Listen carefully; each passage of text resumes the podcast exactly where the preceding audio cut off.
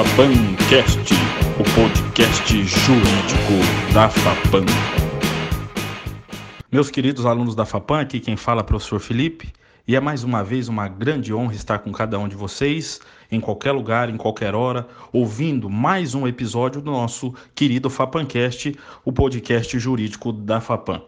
Hoje temos a honra de receber professor Júlio César Bacoves, professor mestre pela PUC São Paulo, doutor em ciência política pela Universidade do Estado do Rio de Janeiro, uh, professor titular da Universidade do Estado de Mato Grosso, em Cáceres, e o homem que não cozinha de primeira fervura, o homem que sabe que se colocar bolo no forno não sai gato e que, sobretudo, é tiro dado, nambu deitado. Professor Júlio, uma honra estar com você, um grande amigo, um grande mestre em direito.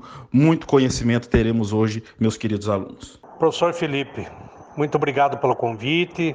É uma honra, uma satisfação responder é, questões que dizem respeito a essa parte geral do Código Civil Brasileiro, primeira parte, aliás, e que seja é, do interesse de esclarecimentos ao público ouvinte e nossos acadêmicos da, da FAPAM.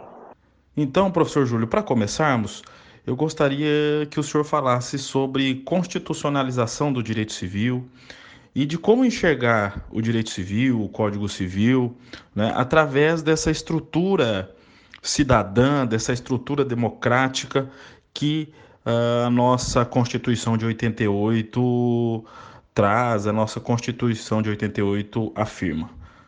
Então, meu caro professor Felipe, sobre essa questão que você levanta aí a respeito da constitucionalização do direito civil, a importância disso, veja que vale destacar que realmente não se pode entender o direito civil em suas, em suas vigas mestras, né, fundamentais, como o contrato, a propriedade, a família, o próprio direito sucessório sem um, necessário suporte lógico né, do direito constitucional. Então veja que a Constituição Federal consagrou valores né, como princípios, né, como a, a dignidade da pessoa humana, valorização social do trabalho, a igualdade e proteção dos filhos, o exercício não abusivo da atividade econômico e etc. Então, essa Constituição, ou a Constituição da República, passa a ser considerado um corpo normativo superior que deve ser diretamente aplicado às relações jurídicas em geral, subordinando, toda a legislação ordinária. De modo que qualquer interpretação que se faça do direito, e estamos aqui a falar do direito civil, deve ser feita à luz do direito constitucional. Então, essa é uma questão importante. Né? Todo aquele que quiser compreender, inclusive, o direito, e novamente enfatizo, o direito civil, deve é, fazer essa leitura a partir da Constituição, porque contra ela não há direitos, evidentemente. Bom, professora, então a partir dessa ideia de que não podemos fazer a leitura do direito civil ou de qualquer outro ramo do direito sem a Constituição, eu gostaria que o senhor falasse sobre princípios do Código Civil, novos princípios que estão aí dentro do Código Civil, que é de 2002 e que já abarca essa estrutura constitucional de 1988. Muito importante, professor Felipe, essa, essa questão que envolve é, o vigente Código Civil em relação aos chamados novos princípios. Então, em resposta a essa questão, eu digo para você que três princípios chamados novos princípios é, estruturam o novo, o, o novo, não tão novo assim, Código Civil Brasileiro, ou como prefiro dizer, o vigente Código Civil Brasileiro. Então, o primeiro princípio é o da eticidade, né, que está é, no artigo 103, 113 do Código Civil. é, que dispõe que os negócios jurídicos devem ser interpretados conforme a boa-fé e os usos do lugar de sua interpretação. Então, nós temos aqui como novidade que a boa-fé não basta ser uma, uma questão pessoal, né, que se passa na mente das pessoas, onde não pode ser lido, evidentemente, né, a chamada boa-fé subjetiva. Mas antes, a boa-fé é agora objetiva também.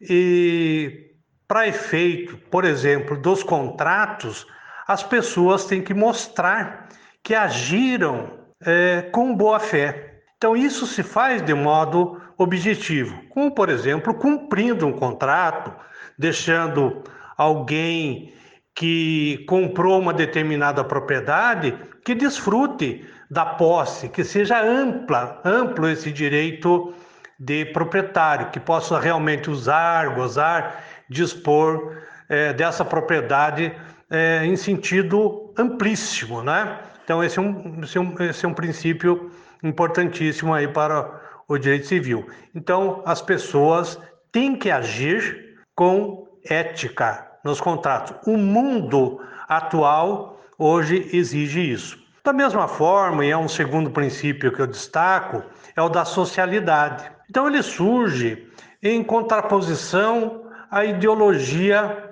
individualista e patrimonialista, né?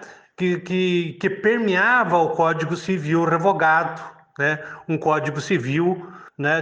o Código Civil de 16, que passou a viger a partir de 17, e que era mais preocupado com o ter do que com o ser. Né? Hoje não. Hoje o, a individualidade dá lugar e tem que dar lugar a, ao social. Né? Por isso que se diz que o contrato, né, conforme está lá no artigo 421 e, e também no artigo 1239 e seguintes do próprio Código Civil, exerce uma função, é, função, uma função social. Da mesma forma, a posse, né? que uma vez exercida, por exemplo, por uma, ah, uma, uma, uma quantidade considerável de pessoas que tem um determinado lugar é, ali erguido é, a sua propriedade, a sua moradia, exerce ali o comércio, enfim, onde se desenvolvem as, ocupa as, ocupa as ocupações habituais, elas, essas pessoas têm prioridade diante do direito do proprietário, que evidentemente pode ser expropriado, inclusive judicialmente, né? Judicialmente. Então, para que aquelas pessoas não sejam dali retiradas, expulsas, como uh, recentemente ocorria. Então, muito importante, destaco novamente esse princípio da socialidade. Então, que valoriza o social em eh, face a direitos eh, individuais eh, eventualmente considerados. Outra questão importante diz respeito a operabilidade. Então, esse é um terceiro princípio igualmente importante. Então, veja que o legislador do Código Civil ele concedeu maiores poderes hermenêuticos ao magistrado, poderes de interpretação, verificando no caso concreto as efetivas necessidades a exigir a tutela jurisdicional. Isso está no artigo 927 do Código. Então, uma obrigação de reparar o dano independentemente de culpa, cláusulas gerais que devem ser é, preenchidas no caso concreto. Então, mais ainda, né? Então, é, a leitura que qualquer pessoa faça, independentemente de ser de ter estudado direito, de ser juiz, promotor, advogado, é, qualquer pessoa possa compreender minimamente ah, as palavras que ali estão escritas, né? Essa mensagem do legislador. Não há uma necessidade de uma interpretação hermenêutica aprofundada. Claro que é, o leigo, então, passa a ter uma, uma ideia, né, minimamente, do, daquilo que está escrito. Claro que não vai se, por isso mesmo, dispensar a, a interpretação profissional com todos os meios colocados pela, pela hermenêutica, né, na análise de expressões jurídicas, textos jurídicos, mas que alguém possa compreender que aquele que, por exemplo, é, sofreu é, invasão nas suas terras tem o direito de ser reintegrado, de, de, de, quando perturbado na sua posse, possa ser ali manutenido, né? É, uma ação que, que lhe garanta a permanência dessa pessoa na posse, que tenha direito a uma indenização, a, que os contratos devem ser cumpridos. Então, qualquer leigo pode abrir um tal dispositivo do código é, e compreender, né? possa compreender minimamente aquilo que está escrito. Então, se evitou nesse código a, aquela linguagem rebuscadas, né? É, do, do código anterior, com expressões de difícil compreensão. Então, isso que vem a, a significar a operabilidade do direito como princípio novo que está inserido aí no Código Vigente. Muito importante a compreensão disso, não é, para a defesa dos direitos e para o, qualquer circunstância da vida, enfim. Professor Júlio, um outro assunto que me parece interessante tratarmos aqui é sobre capacidade jurídica, personalidade, legitimação, que são assuntos discutidos aí nos primeiros uh, semestres de direito, mas que acabam sendo refletidos uh, por toda a academia e também na vida profissional. Professor Felipe, sobre essa questão que envolve é, personalidade jurídica, capacidade e legitimação, eu respondo com base em conceitos, aqueles que, que estão aí nos livros, nos manuais de direitos, né, de, de, de primeiro anista de direito mesmo, e que servem para a vida, né? Então, primeiro, em relação à personalidade jurídica, é, não é mais nem menos do que aptidão genérica para titularizar direitos e contrair obrigações. Ou, em outras palavras, é o atributo necessário para ser sujeito de direito. Então, adquirida a personalidade, o ente passa a atuar na, na, na, na qualidade de sujeito de direito, seja a pessoa natural e até mesmo a pessoa jurídica, praticando atos e negócios jurídicos os mais variados. Na compra e venda, está legitimado a suceder, a, a fazer um testamento, enfim, a comprar, vender, enfim, a participar de um contrato de trabalho, enfim, está apto para todas as relações é, civis, nesse caso. Então, isso nós encontramos onde? No artigo 1 do Código Civil, que enuncia que toda pessoa é capaz de direitos e deveres na ordem civil. É, essa aquisição da personalidade jurídica, quando então nós podemos dizer que tal pessoa está apto a partir das relações jurídicas por ser pessoa, é, se dá quando e a partir do nascimento com vida. Aferível isso pela docimazia hidrostática de Galeno. Ou seja, a pessoa nasceu, respirou, é um sujeito de direito, passa a ter, é, inclusive, o direito de ser registrada nos termos da, da Lei 6.015-73, lá no seu, repito, artigo 50. Então, todo nascimento que ocorrer no território deverá ser dado a registro. Aqui faço um parênteses, porque envolve uma questão interessante, que aquele que nasce morto, então, até bem pouco tempo, né, ainda há uma uma, uma predominância da jurisprudência, é, é coisa, é res, sequer tem o direito a um nome. Veja que interessante. Mas agora, num julgado recente do Superior Tribunal de Justiça, se compreendeu que aquele, aquela, aquele que nasceu morto e foi requerido pela mãe é, o registro, porque, enfim, já tinha o nome, já se sabia o sexo, que havia toda aquela preparação de quarto, de enxoval, etc., do ambiente onde aquele ser, se nascesse com vida, ia se desenvolver, a mãe então postulou o reconhecimento, portanto, o, o registro civil dessa pessoa. Então, o, o juiz da comarca concedeu esse direito da mãe registrar. Mas é um caso é, isolado, foi agora recente, basta aí pesquisar na, na jurisprudência que vai ser encontrado. Bem, diferentemente do, do, do da, da, pessoa, né, do, do, do, daquele que nasceu com vida, temos ainda a figura do nascitura, do nascituro, ou seja, aquele que está por nascer.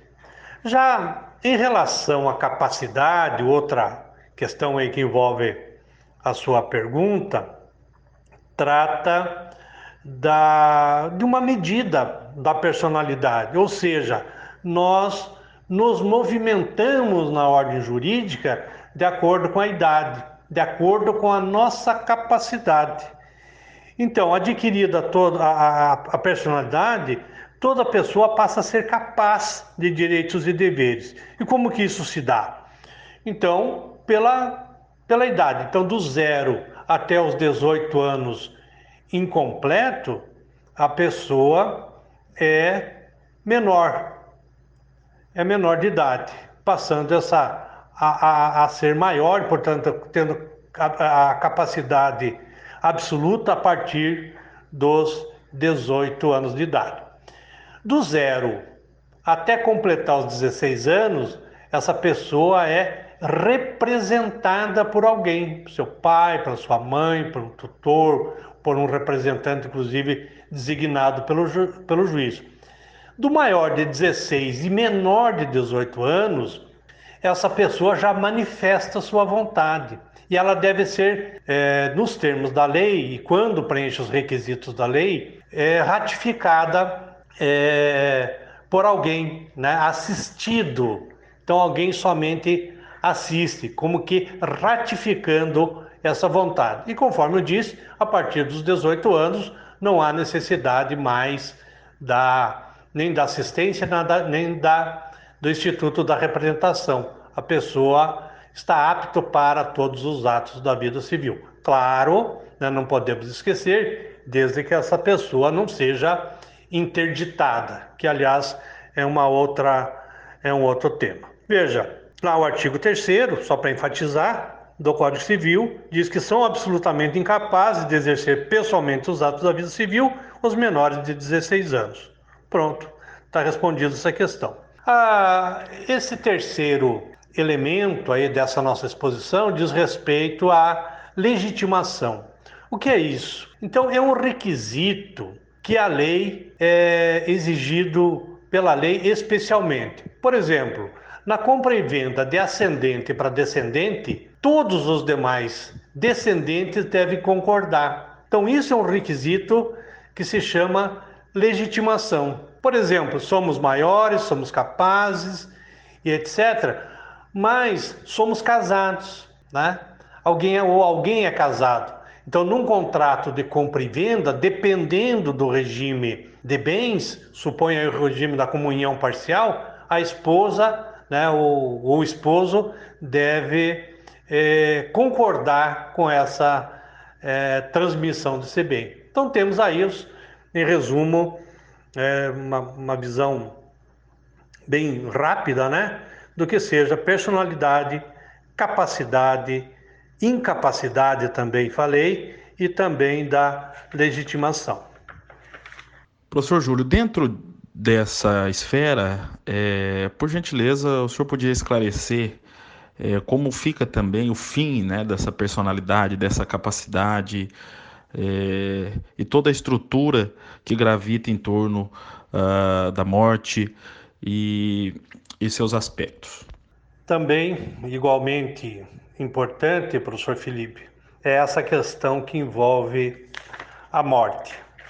Então, né, os latinos já, diziam né, que mors omnia solvit, ou seja, a morte tudo resolve. Resolve no sentido de que não há mais necessidade, evidentemente, de cumprir aquelas obrigações personalíssimas, as dívidas ou os créditos passam à pessoa dos seus herdeiros e sucessores, né? os bens adquiridos em vida, é, quando e após a morte, passam aos herdeiros e sucessores.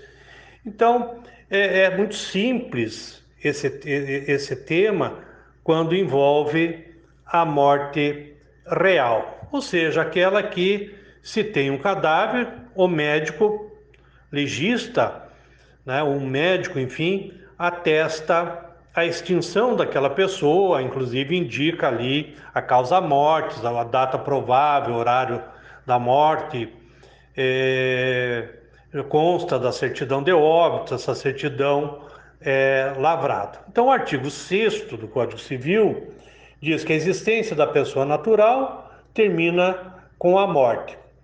E segue né, na, na segunda parte: presume-se esta, a morte, quanto aos ausentes, nos casos em que a lei autoriza a abertura da sucessão definitiva.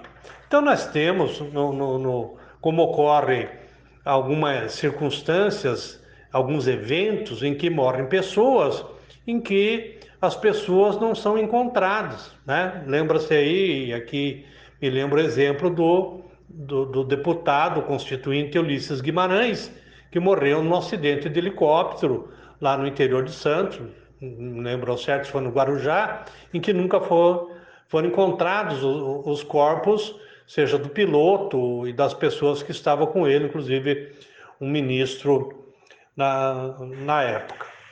Então veja, o artigo 7 prevê que pode ser declarado a morte sem decretação da ausência, né? Quando for extremamente provável a morte de quem estava em perigo de vida, e se alguém desaparecido em campanha ou feito prisioneiro não for encontrado até dois anos é, após o término da guerra. Então são duas situações distintas. Uma é a pessoa é, estar em perigo de vida, estava lá o avião, o avião, o helicóptero, né, caiu e essa pessoa estava a bordo e nunca foram encontrados sequer destroços muitas vezes daquele, daquele veículo. Né? É, então, nesse caso, basta provar esse evento que o juiz vai decretar, vai mandar lavrar a certidão, ou proferir uma sentença, desculpe, é, em relação a essa extrema probabilidade da, da morte desse sujeito. Né? Outra situação é que seu sujeito estava desaparecido, estava na guerra, mas ninguém viu, e ele não retornou mais, não, né? foi feito prisioneiro e não retornou mais até, até dois anos. Importante destacar que a declaração da morte presumida, nesses casos, é, somente poderá ser requerida depois de esgotadas as buscas e averiguações, né? devendo então a sentença fixar a data provável do falecimento. Isso tudo como está, repito, no artigo 7 do Código Civil. Qual que é a importância disso? É buscar a morte presumido, especialmente quando se tem patrimônio, né? o falecido, ou aquele que provavelmente morreu, né? e do qual cuja morte é, presumida se busca. Então veja, isso ocorre, por exemplo, com ausente, né? que é também um estado de fato pessoa também desaparece sem dar notícias do seu paradeiro. É uma outra situação e não se sabe se morreu ou não. Então, o artigo 22 do Código trata né, das fases, né, expõe a respeito das fases da, dessa da, da ausência. A primeira delas é a curadoria dos bens dos ausentes, quer dizer, os bens são todos arrecadados, alguém fica cuidando desses bens até que a pessoa volte e usufrua. Uma outra etapa é a sucessão provisória. Então, né, o cônjuge, os filhos, enfim, aqueles de acordo com a vocação da ordem hereditária, também são assume a titularidade desses bens e conforme dando garantia né, na, na, na, para usufruto desses bens, até que, uh, e se porventura o sujeito ausente votar, voltar. Então a terceira fase seria a, a sucessão definitiva, que isso vai ocorrer dez anos depois de passado em julgado a sentença é, que concedeu a abertura da sucessão provisória nos termos do artigo 37 do Código. Então, é importante mesmo né, estudarmos a, essa questão que envolve a morte, como que o direito é, disciplina isso. Por fim, professor, é, por gentileza, o senhor podia aclarar também essa questão de residência, domicílio, né? Acho que é importante essa diferenciação para o nosso acadêmico. Também muito importante, professor Felipe, essa questão que envolve essa distinção é, acerca da residência ou do que seja residência, domicílio e moradia. Então, nós mesmos, advogados, defensores públicos, procuradores, muitas vezes não nos damos conta da importância e, e, usamos indistintamente esses conceitos como se eles fossem é, iguais, se fossem sinônimos, quando na verdade tem, é, são distintos. Veja você, por exemplo, que a residência é aquele lugar físico que, né, que, que dispõe é, de um desejo da gente permanecer em algum lugar e, de acordo com nossas posses, é, construirmos é, uma casa, uma kitnet, enfim, é, nós decidimos onde vamos morar. Portanto, ali é a nossa residência, né? e como tal, será será também o nosso domicílio. Mas não deve ser confundido, porque o domicílio é, é um conceito jurídico. Né? O que, que significa isso?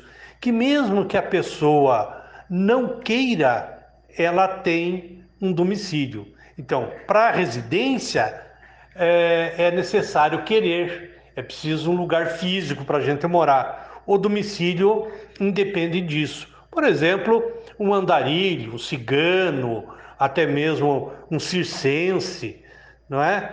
é? O domicílio deles será, para efeitos da lei, onde eles forem encontrados. Né? Então é um direito da pessoa não morar em lugar nenhum. Né? É, e também outro, outro conceito importante é esse de moradia. Então, moradia não deve ser confundido também com domicílio e com a residência. A moradia vem a ser aquele lugar onde a pessoa permanece transitoriamente, por alguns dias, por um dia, algumas horas até. Então, eh, no hotel, numa casa de campo, na, na, no seu rancho lá na beira do rio e assim por diante. Então, isso é moradia. Veja que o domicílio então, da pessoa natural é o lugar onde ela estabelece a sua residência com ânimo definitivo. Então, isso é o artigo 70. Né? Então, dando a entender que domicílio é, é, necessita necessariamente de uma residência, mas isso não é verdadeiro. Isso não é verdadeiro. Né?